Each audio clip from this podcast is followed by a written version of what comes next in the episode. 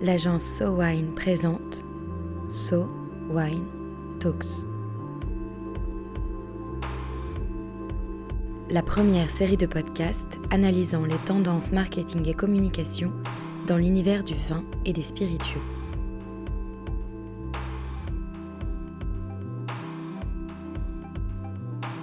L'achat de vin en e-commerce a atteint le taux de croissance record de 26% par an entre 2014 et 2019, chiffre d'autant plus important si l'on considère que les ventes de vin ont reculé de 3% sur la même période.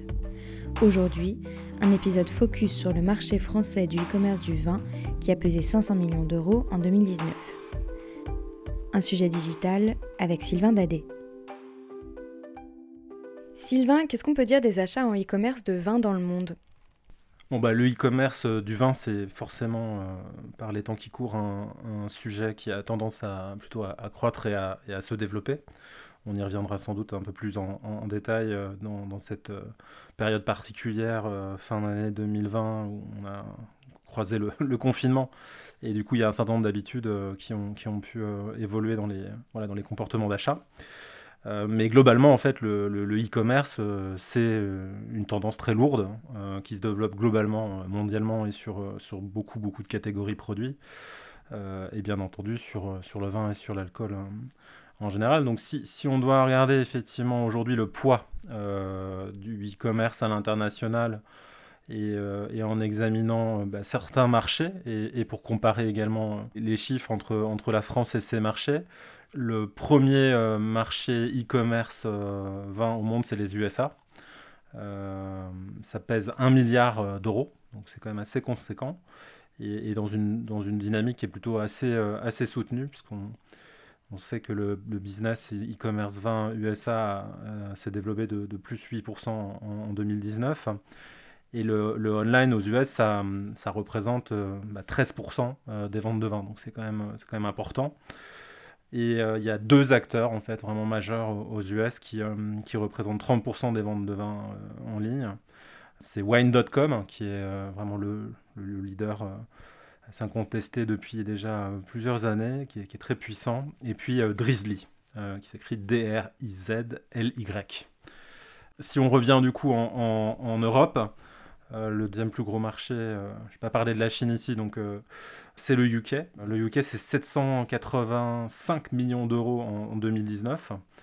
Ça pèse 20% le e-commerce euh, des ventes de vin en, Angleterre. Donc c'est c'est très très important. Euh, et là, on a trois, euh, trois acteurs assez clés qui sont plutôt issus de, de l'univers de la, de la, grande distribution. C'est Tesco, Sainsbury et Asda, qui à eux trois représentent 50% du marché du vin online au UK. Euh, à peu près dans les mêmes ordres de grandeur, euh, l'Allemagne, avec 750 euh, millions d'euros. C'est un business qui pèse effectivement vraiment lourd en Allemagne, puisque c'est 13% des, ventes de vin qui sont réalisées en ligne. et là, c'est un petit peu plus fragmenté, mais parmi les acteurs clés, on peut citer Owesco, qui est, un distributeur spécialisé et qui réalise euh, plus de 70 millions d'euros de, de, chiffre d'affaires. Et puis euh, un Amazon Fresh, qui est également un acteur euh, assez présent qui vend, qui vend du vin et qui est, qui est présent sur le marché allemand depuis, depuis 2016. Donc voilà trois exemples avec des tailles différentes. Et si on regarde bah, la France, elle est, elle est derrière puisqu'elle pèse 500 millions d'euros de chiffre d'affaires, ce qui est quand même déjà conséquent, qui est toujours en croissance, hein, plus 7% en, en, 2019 mais ça pèse que 5,5% des ventes de vin en, France. Donc on voit euh, la marge de progression euh, potentielle hein, euh, du e-business et de la vente de vin en ligne sur le marché français. Et justement, quel type d'acteurs interagissent sur le marché français? Alors en France, bon, bah, après, cette segmentation pourrait également prévaloir dans d'autres, dans d'autres marchés. Il y a finalement des, grosses disparités en fait, dans les, typologies des, des acteurs. Déjà, il est intéressant de noter, euh, et ça c'est quelque chose qui, euh, qui, ne date pas d'hier, que, que ce, cet environnement euh, e-business vin, il est très fragmenté, puisqu'on on compte actuellement plus de 500 acteurs qui intègrent en fait une dimension transactionnelle, une dimension marchande sur, sur Internet. Et ça, c'est sans intégrer une partie des vendeurs qui sont du coup les producteurs en direct pour ceux qui ont choisi en fait de développer une, une e-boutique. Et nombreux sont, sont, ceux qui, cette année, se sont tournés vers, vers ce nouveau canal pour eux et ont du coup mis en place des réflexions et des développements e-commerce. Mais par-delà en fait cette logique de, vente directe, on a plus de 500 acteurs. Alors parmi les, je dirais les, pionniers dans, le, dans, le modèle, euh, on a les, euh, les, cavistes euh, pure players, c'est-à-dire ceux qui ont choisi en fait de, de se créer en tant que marque sur le web, sur la toile, et qui du coup pour certains sont vraiment, vraiment pure players, ont, commencé par ça et d'autres qui sont l'émanation en fait de structures euh, et, de, et de groupes plus, euh, plus établis. Parmi les exemples, on peut citer euh, Millésima, on peut citer Châteaunet, qui sont donc deux acteurs assez importants dans la vente de vin, de vin en ligne. pour le champagne, on pourrait citer par exemple Plus de Bulles ou Champ Market. Donc ça, c'est des gens qui ont, pour certains, avec le temps, réfléchi à des, présences, je dirais, plus physiques euh, et des développements euh, type boutique, mais qui sont vraiment euh, très, très pure player, sans s'opposer directement à un modèle en face qui est celui des, des cross-canal, où là on part en fait d'enseignes et, de marques qui avaient une, une, présence sur, sur le terrain, un maillage via, via, des boutiques qui ont développé de façon assez, assez proactive la vente de vin en ligne. Euh, donc là, parmi les acteurs, on peut citer euh, Lavinia, qui est un des, pionniers sur ce, modèle euh, cross-canal, Nicolas, dans l'univers des, spiritueux, la, maison du whisky. Et puis, bah, plus récemment, par exemple, l'enseigne VNB, qui est une enseigne très dynamique, qui a bah, justement un petit peu accéléré sur le sujet et qui a lancé son site marchand en juillet 2020. Peut citer du coup également comme modèle les, euh, les, épiceries fines, qui sont un tout petit peu différentes, euh, enfin qui ne sont pas nativement en fait vraiment cavistes, euh, comme Fauchon, comme Médiard ou comme la Grande Épicerie, qui vendent aussi du vin, et du champagne et des spiritueux en ligne. Ensuite, on peut citer du coup ce qu'on appellera peut-être le e-commerce généraliste ou les marketplaces généralistes comme Cdiscount et Amazon, qui se sont imposés avec le temps comme des des vendeurs importants dans la, vente de vin en ligne.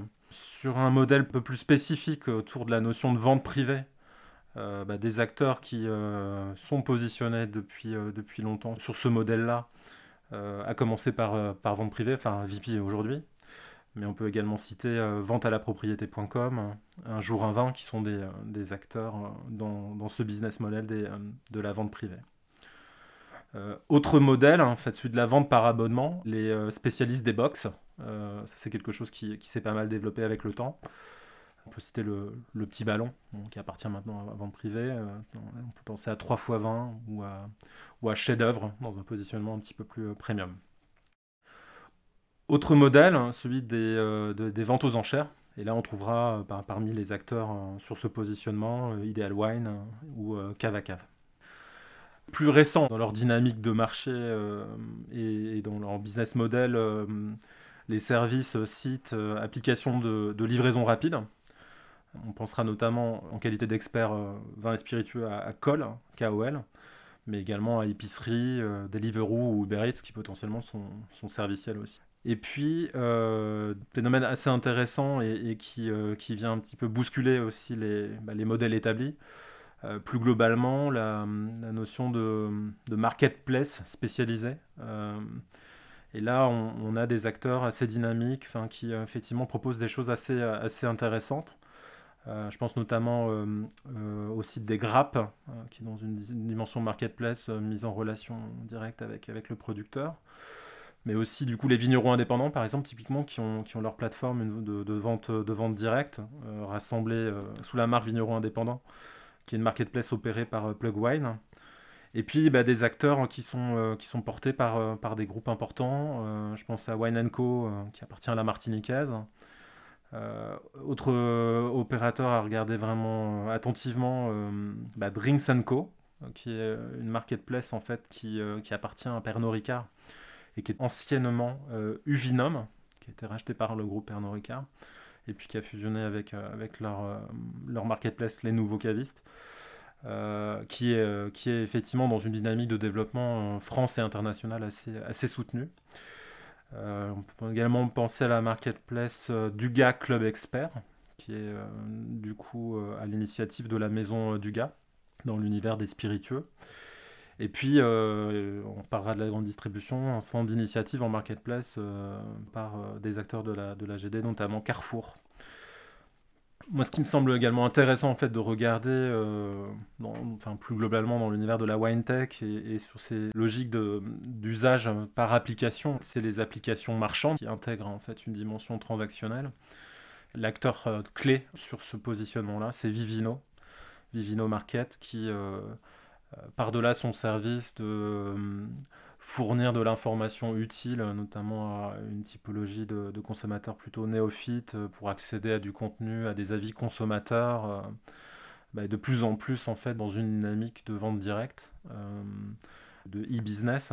Et je pense que c'est un acteur qui regarde du nombre d'utilisateurs derrière et de, dynamique globalement sur ces marchés est un acteur à regarder attentivement.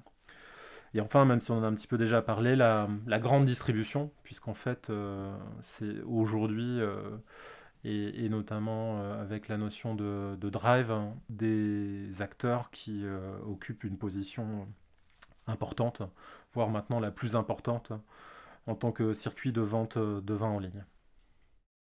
Aujourd'hui, chez Sowine, ça fait 10 ans que vous réalisez le baromètre, qui comprend notamment l'étude du e-commerce vin. Quelle évolution est-ce que vous voyez en France? Ce qui est très intéressant en fait dans, cette mise en perspective des chiffres du baromètre sur ce volet spécifique e-commerce hein, depuis maintenant 10 euh, ans, depuis 2010, euh, c'est de voir, et on l'a vu dans la dynamique de marché globale, que le, e-commerce est quelque chose qui, euh, se développe assez, assez fortement, en fait, avec des rythmes de croissance assez soutenus, mais une marge de progression encore très importante, puisque c'est que 5,5% de la vente de vin en France. Et ce qu'on voit, c'est qu'en fait, il y a eu euh, du coup des évolutions avec le temps dans euh, les, modèles hein, euh, privilégiés par, par les Français en tant que, business model pour s'initier en fait ou pour tester la vente de vin en ligne. Et on est dans, un, dans une tendance en fait de démocratisation, enfin de, de quelque chose qui en termes d'acte d'achat va devenir une commodité, quelque chose d'un tout petit peu plus finalement d'un peu, plus commun, même si on voit bien dans les chiffres du baromètre qu'il n'y a que 30% des Français qui se déclarent, en tout cas en 2019, acheteurs de vin euh, sur Internet. Donc il y a encore 70% de, consommateurs à aller, capter, à, convertir. Et du coup, depuis 10 ans, eh bien, on a vu effectivement que les, les pure players ont commencé en fait à installer, notamment pour les, les premières à faire l'exercice, euh, les pionniers à, à, installer en fait ce modèle-là. Euh, les ventes privées ont clairement, à un moment donné, impulsé une dynamique qui a largement participé à, encore accroître euh, bah, le développement de la part de marché et puis à recruter des acheteurs de vin, en ligne. Euh, et plus récemment, du coup, ce sont bah, les sites de grande distribution qui ont de plus en plus réussi à capter et à offrir des services. C'est quelque chose qui participe globalement effectivement de la démocratisation. Et ça avec en parallèle le développement des applications. Donc en termes de dynamique de marché, euh, on voit qu'effectivement euh, la bataille est, rude et que bah, nécessairement 500 euh, acteurs c'est quand même beaucoup et même si on peut être très très niche et très spécialisé, il y a quand même des dynamiques qui participent bah, à un certain nombre d'acteurs qui aujourd'hui sont dans, un top 5, top 10 et, qui, et qui ont pris de plus en plus la, lumière à la fois dans le développement de la marque et dans le développement de leur business. Est-ce que selon vous, la livraison est un frein à l'achat de vin en e-commerce? C'est une très bonne question et c'est quelque chose euh, qui effectivement ressort très largement. Et ça depuis euh, encore une fois 10 ans qu'on fait l'étude du baromètre comme, euh, comme un des éléments clés en fait décisionnels à l'acte d'achat. Et on le comprend d'autant d'autant mieux que on se trouve effectivement avec le vin champagne ou les spiritueux dans un dans un contexte produit qui est quand même assez assez particulier parce que c'est un produit qui est fragile, euh, c'est un produit qui est plutôt assez lourd et, volumineux, et du coup qui engage potentiellement effectivement dans la logistique et, dans les frais euh, de transport euh, un, coût qui peut être assez important. Donc le baromètre nous dit depuis, depuis longtemps qu'effectivement c'est clairement un, sujet et que dans les critères d'achat ou de non-achat, la livraison est, un, élément très important. Mais j'ai découvert une, étude qui, est sortie il, y a, quelques jours qui vient mettre d'autres chiffres encore un peu plus précis sur, sur cette idée-là, que je trouve assez intéressant. C'est une étude qui est à l'initiative d'une société qui s'appelle SunCloud, qui est une plateforme d'expédition dédiée aux e-commerçants, et qui a donc mené une étude auprès de de 8000 consommateurs européens pour les interroger du coup sur les, les, critères décisifs euh, autour de cette notion de livraison et de voir en fait comment se comportent bah, globalement les, populations, les Français par rapport aux, Allemands ou aux Anglais. Et il en ressort qu'effectivement, euh, et de façon très très euh, très éloquente, les, consommateurs français sont extrêmement attentifs en fait à cette, problématique des, frais de livraison et que les, principales raisons pour eux de, choisir une boutique en ligne plutôt qu'une autre bah, sont à 90% liées au coût de livraison. C'est quand même incroyable. Euh, ou la rapidité de livraison à 82%, ou à 73% la flexibilité dans le choix des options de livraison. Et du reste, d'après l'étude, 75% des Français annulent leur commande en ligne lorsque les coûts de livraison sont trop élevés. Est-ce que justement le retrait en drive pourrait parer à ces difficultés?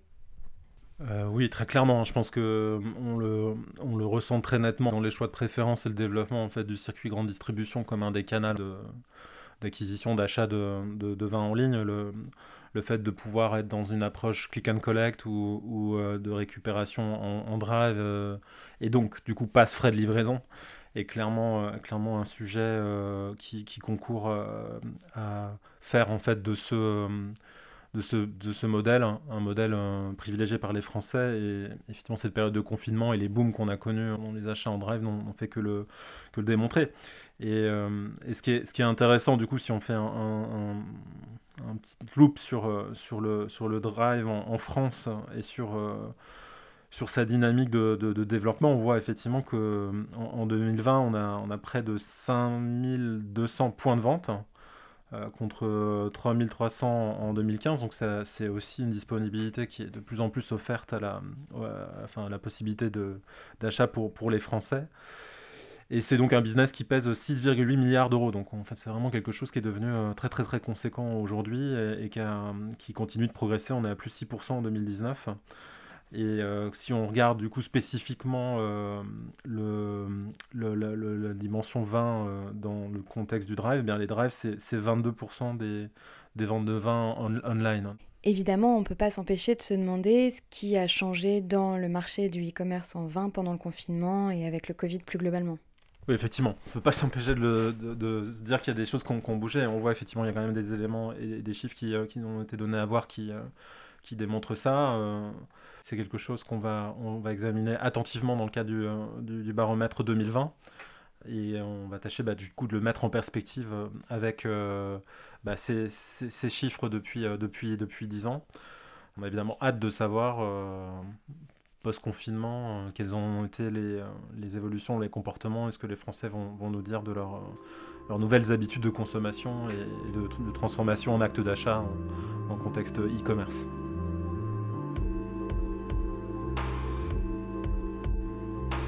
Dans un marché en pleine expansion, comme l'était déjà celui de la vente de vin en e-commerce, le confinement a fait figure d'explosion. Il faudra aujourd'hui attendre une analyse plus poussée pour comprendre si ces nouvelles pratiques, obligatoires dans une période si particulière, sont parties pour durer ou vont s'essouffler dans les années à venir. So Wine Talks reviendra dans quelques semaines pour décrypter à nouveau les tendances de consommation du vin et des spiritueux. En attendant, si vous avez aimé cet épisode, n'hésitez pas à le partager sur Twitter et Facebook et à lui donner des étoiles sur iTunes. À très vite.